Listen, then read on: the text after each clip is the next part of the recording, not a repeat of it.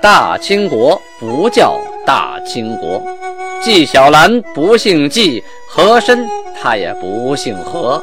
孝庄绝对不能称呼自己是孝庄，叫声小主那是你信口开河。摆手绢的那都是妓女，绝对不是格格。要想了解真正的清朝历史，请听由俊贝勒播讲的《清通鉴》。听众朋友们，大家新年好啊！今天是元月二日了。上次讲到，呃，天聪九年农历的六月份啊，公元的一六三五年，这一年呢是最关键的一年。是皇太极励精图治的第九个年头，也是他改国号为满洲的哎这一年，同时呢，也是他改国号为代清的前一年。为什么他频繁的更改国号呢？是历史所然，还是早有计划呢？上次讲到六月十三日，朝鲜国王给金国汗致了一封书信，是由出使朝鲜的马福塔和博尔科伊带过来的。信中前半部分呢都是客套废话，后边部分说呀，于会宁贸易，当地官员即可监督开市，两国各得其便，幸甚幸甚啊！这是说呀，在会宁那个地方开市贸易，我们两家都有好处啊啊！前日贵使还国，以不尽情理之言狂告之，我闻之不胜惊叹。我虽不孝。然是非得失亦略有所知，岂有此理耶？岂有此理耶？他说了两遍，什么意思？是说你们官员回去向韩禀报，说我这儿做的不靠谱，那儿做的也不对。我听了吃一大惊啊！我是知道是非得失的，怎么可能那么做呢？这个这个，岂有此理？岂有此理呀？怎么可能呢？是吧？其中情有，以秋使来后再当告知，故不一一陈述。说这中间到底什么原因呢？等秋天来了使臣啊，我再写信给您带回去。现在就不细说了。必使方归，贵使接踵而至，两国和好，如箫声之相和，不胜欣慰之至啊！啊，他这个是说呀，我的使臣刚回来，您的使臣就到了，这有来有往的，咱们两家多好啊！啊！况送来美物，亦见亲厚之意，自当铭心永怀。天当圣属，起居万万珍重。呃，说完了，什么意思呢？说您送来的好东西呀，哎，我看的特别高兴啊！啊，这是厚礼呀，我一定铭记于心。这天太热了啊，呃，您老人家没事注意身体啊，起居小心点啊，别生病。咱们前文书提到了那个朝鲜国的使臣去民国做买卖，后来遇到风浪啊，船呢沉了。有三十四位呢，就弃船登岸啊，就进入了金国的境内，被金国士兵发现了，那就给抓起来了呗啊，那是非法入境啊，抓起来得养着呀，也不能杀，他们也不是侵略者是吧？遇到风浪特殊情况，于是当时就给朝鲜国王送去书信，说你这有几十人啊，遇到风浪啊，在我国赶紧派人来接吧啊，我们也不能随随便便让他们走，我们送现在也没工夫，忙着打仗呢。这回呢，朝鲜使臣呢，其中有一位叫崔马兔，他是益州城的通事。通事啊，就是现在的呃翻译官之类的这么一个角色啊。他是懂各国语言的，才能叫通事啊。他带来了朝鲜国王的另一封书信，说朝鲜国王至金国汗来书已阅啊，大概就是说我们的人落你那儿了啊，感谢您给我养着。今日呢，我派人。啊，把我们这个难民呐给迎回去，我方赞叹之心难以尽数啊！就实在对这件事儿啊，十分的感谢啊，我都无法言表了。所以呢，专门写了一封书信啊，就是这封信，就此事表示感谢。这十三号啊，朝鲜国王来了书信，皇太极呀命令文官这些官员回信啊，大概意思交代一下。具体怎么写，就是那些文官的事儿了，不是每封国书都是皇太极亲自动笔的。本身他不是书法家，他的汉字水平也不高，能说就不错了。你再让他写这些佶屈聱牙的古文，那不要了命了吗？就是现在啊，这些大领导他们很多的演讲稿啊、书信呢，也是秘书代劳的，对吧？也不是什么时候都亲自写，那一天要写多少信，不累死了吗？更关键的是，其他的事儿都不要干了，那就剩读信写信了。皇太极怎么嘱咐这些文官的呢？让他们啊给朝鲜国王写信回信的时候啊，就主要说点什么呀？说一下最近啊金国取得的连连的胜利，还有一些喜讯啊，让对方知道我们实力在壮大。尤其提到啊察哈尔汗啊亡故，他的太子和三大福晋带着几千人住在黄河彼岸，这回呢被我们四大贝勒率兵渡黄河，都给征讨回来了，悉数投降啊。而且我们是秋毫无犯，因为他们全是没有抵抗，我们就以礼相待啊，连个鸡都没抢他们的啊，给他们给请回来的。现在整个蒙古各部是俱已肃清啊，就全蒙古现在都归金国了啊。出师的四大贝勒呢，马上也要由黄河彼岸入大明朝的榆林境内，八月即可返回呀。把这些消息都告诉他，还告诉他前两天。我们只派少许人马，在大明的宁远、锦州地方就取得了连连的胜利，一直杀到二城的城门下呀。这里还说呢，生擒了祖总兵官的啊，就是祖大寿的中军官曹德公啊，而且还呃杀掉了刘应选和下边的参将、游击、守备等等八个官员。我们这场战斗打的是十分的成功啊，以少胜多，把他们堵在城里不敢出来。后来发现曹德公啊是祖大寿的亲信，于是呢，让他带封书信把他放回去了。我们的兵呢已经由六月七日返回我们的国都了，同时我们还派兵东征啊东海的呼尔哈还有瓦尔喀各部，又招降回来六千多人呐。现在呢，大明是内乱，流寇啊四起，想必呀你朝鲜国王已经听说了啊。说了这么多，什么意思？就是说明朝啊，现在是越来越衰弱，我们呢是金国是越来越强大，所以呢，朝鲜你往哪边站，你这个墙头草往哪边倒啊？你要审时度势啊，识时务者为俊杰嘛。向你交代清楚了以后，你自己拿主意啊。金国对朝鲜呢，是一边给大棒子，一边给胡萝卜呀。要说这个朝鲜半岛啊，确实也是很有意思的这么一个地方啊。它三面是海，一面呢与金国接壤。在历史上啊，只有被日本人啊侵占过，其他的中国各个朝代，它只作为附属国啊，还是相对来说比较独立的。明朝也没说啊，你彻底都说汉话吧，呃，不许用朝鲜话了啊，你彻底彻底就变成我们一个行省，没有说在清朝啊，说清朝也没有说。把它彻底灭掉，包括女真这个时期啊，呃，金国这时期也没有打他，要打他呢也很容易，哎，偏偏就给他留下来了，很有意思啊。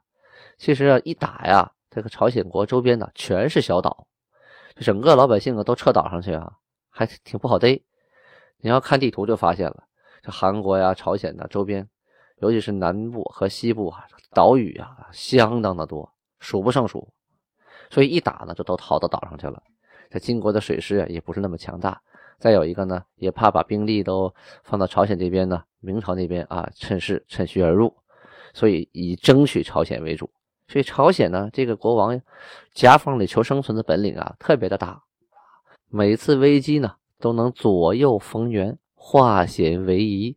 打太极的手法是十分的强啊，怪不得朝鲜也喜欢打太极。啊，这个他不打太极，他活不下去，他得靠推拖拉的各种政策啊，在各种夹缝中求生存。大家要是看看地图，就会发现，这么个小国家，一个小半岛啊，日本得罪不起，俄罗斯得罪不起，呃，中国这边也得罪不起啊，他谁也得罪不起。哎，其实一直呢保存到现在，挺是不容易的。最后啊，皇太极给朝鲜国王的书信里啊，还说了一条，说从曹德公的口中得知啊。洪武帝的皇陵啊，被农民起义军给刨了。哎呦，大明皇帝的连祖坟都保不住啊！说现在大明军呢，看见农民起义军都不敢碰。信中呢，最后一句啊，就是说已入秋，王室来后，尚无有所思，即修书遣使往问王之喜讯。等到秋天的时候吧，啊，我再有什么想法，咱们再互相沟通。文管这些官员呢，按照皇太极的意思啊，修书一封，托来使带回去。皇太极呀，就不管那么多了，带着大贝勒，还有阿巴泰台吉、和硕德格类贝勒、而楚克忽尔贝勒，还有各个大臣们去哪儿了？去抚顺赫哲赫以东啊，萨尔湖以西，在那儿住了五次啊，就是安营扎寨五回，干什么去了？拉大网捕鱼。哎，以前咱们说了，这个。女真呢是渔猎民族，她可不是游牧民族啊，也不是马背上的民族，她是渔猎啊，就打鱼、狩猎，擅长干这个。尤其拉这个大网，满族人呢这个语言里边，关于渔网就有七种以上的叫法啊，我发现就有七种了，什么大网啊、旋网啊啊各种网啊，就是它不像是汉语里渔网网就完了啊不。好，这个叫阿苏，那个叫什么什么什么啊？这功能不一样，等于是在他眼里，这是七种不同的东西啊，在不同的季节、不同的河岔、不同的水域，用不同的网捕不同的鱼啊。这个季节呢，他到了哪儿？就是现在的抚顺市大伙房水库那个地区。当然那个时候啊，没有水库，只是河道呢相对比较宽阔啊，比较平缓啊，那个地区水面比较宽。在那儿打鱼拉大网啊，肯定是大丰收啊！那个时候，东北是棒打狍子瓢鳃鱼啊，就算那人多呀，那也没有鱼多啊，可十分好打啊。玩了好几天，到了十八号才返回了盛京啊，带回大丰收啊！那一车一车的鱼往回拉，拉完了分给大臣们啊，天天只有鱼吃。十九号那天呢，得到喜信啊，说是东海。去征东海那个乌巴海，还有金古尔带呀，啊，带着招降的胡尔哈木啊大众回来了。皇太极派出礼部的大贝勒和大臣出城相迎，在城外呀，先杀牛宰羊啊，让大家吃饱了，然后呢，啊，大部分先在城外把当官的请进来，代表请进来，先安置一下啊，接见一下，一般都是这样。迎接谁呀？先在城外五里远的地方啊，先设，呃，大排宴宴，让大家吃饱。你不能到了看见城了啊，还饿着肚子。而且这些人都进城，那城里什么饭馆也装不下呀，好几千人呢，所以只能在城外啊埋锅造饭，让大家吃顿饱的。当天呢，大明国登州地区，有个千总叫李进公。这个李进公啊，率领着。二十三人啊，这二十三个是男丁，还有妇孺，就是女子和孩孩子啊，四十五人，从皇城岛啊驾着船来到了金国境内。一打听啊，是来投奔金国的。韩一听很高兴，嘿，好啊，不用打，又有人来投奔了，这是好消息啊。于是呢，一看李永公也带了不少人，就授予他为牛鹿张京啊，就是一个。管理一个尼禄，赏给他，赏给他带有绘画安配的啊，好马一匹，骡子两头，驴两头，牛六头。为什么这么多呀？他手下这些人得耕地呀，哈，得运东西呀，所以得有驴呀，得有牛啊，还有银子一百两，狐狸皮的皮端罩一个，弓仨袋啊，弓箭啊等等东西吧。问他你想住哪儿啊？这些人呢，从海上来的啊，从盖州登陆，现在营口那个地方，所以他们都说我们想住在盖州，而且我们都喜欢靠在海边，有船，还能打鱼，也能种地，这样我们就能安居乐业了。皇太极说：“好啊，既然你们愿意住在盖州，那就在那选块地，把家呀就安置在那里吧。”说给这个李进公啊，封了一个牛录啊长官，就牛录张京这么一个官职。但实际上呢，他管理的就是手下这么呃百八十人，还不够一个尼禄。这壮丁啊，就二十三人。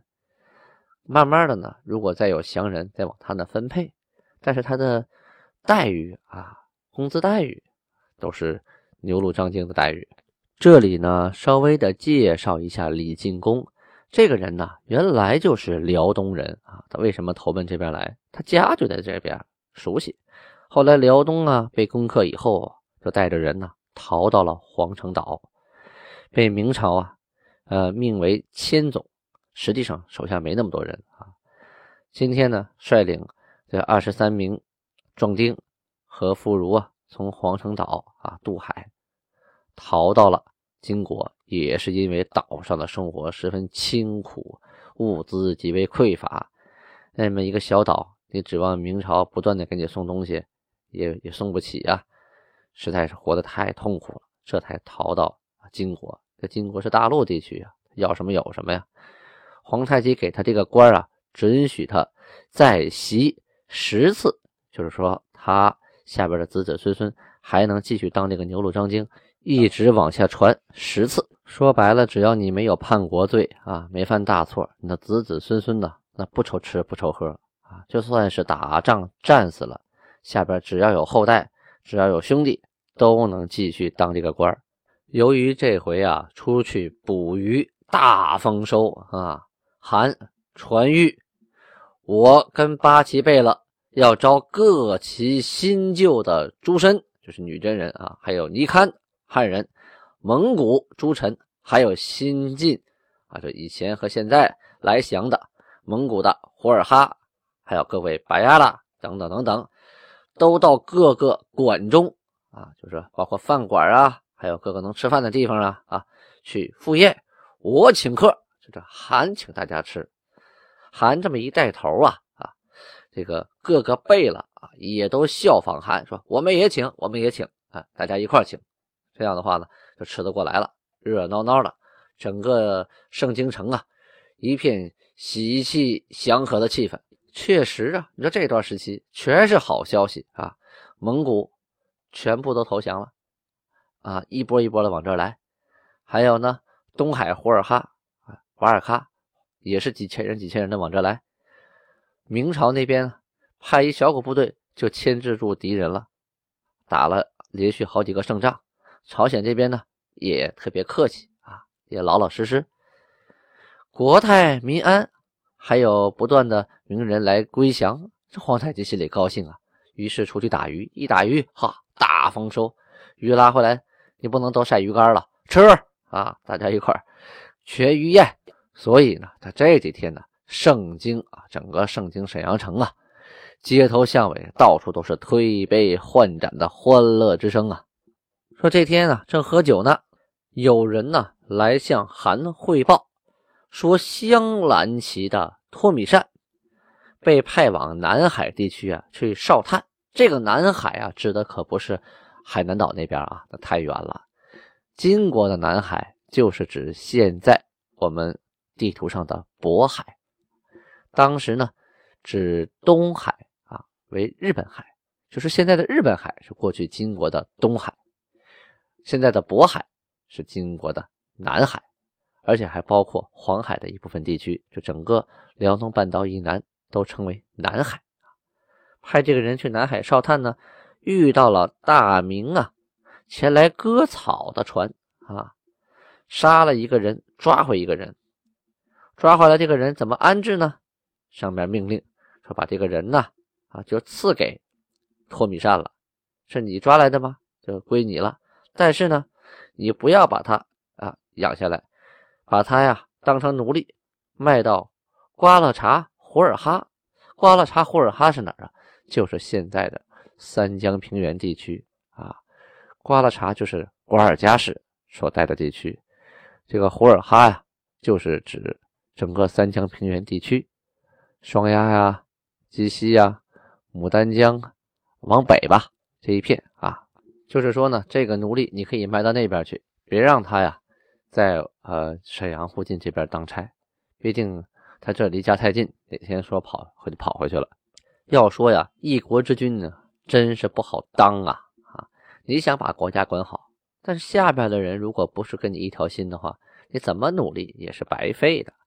所以呢，在六月二十三日这一天，韩呢又把所有大臣聚在一起了。向他们苦口婆心的说了这么一段啊，看似老生常谈，但是也有跟以前不一样的地方。这里说的是有轻有重，有缓有急啊，有理有利有节。具体说的什么，咱们明天接着讲。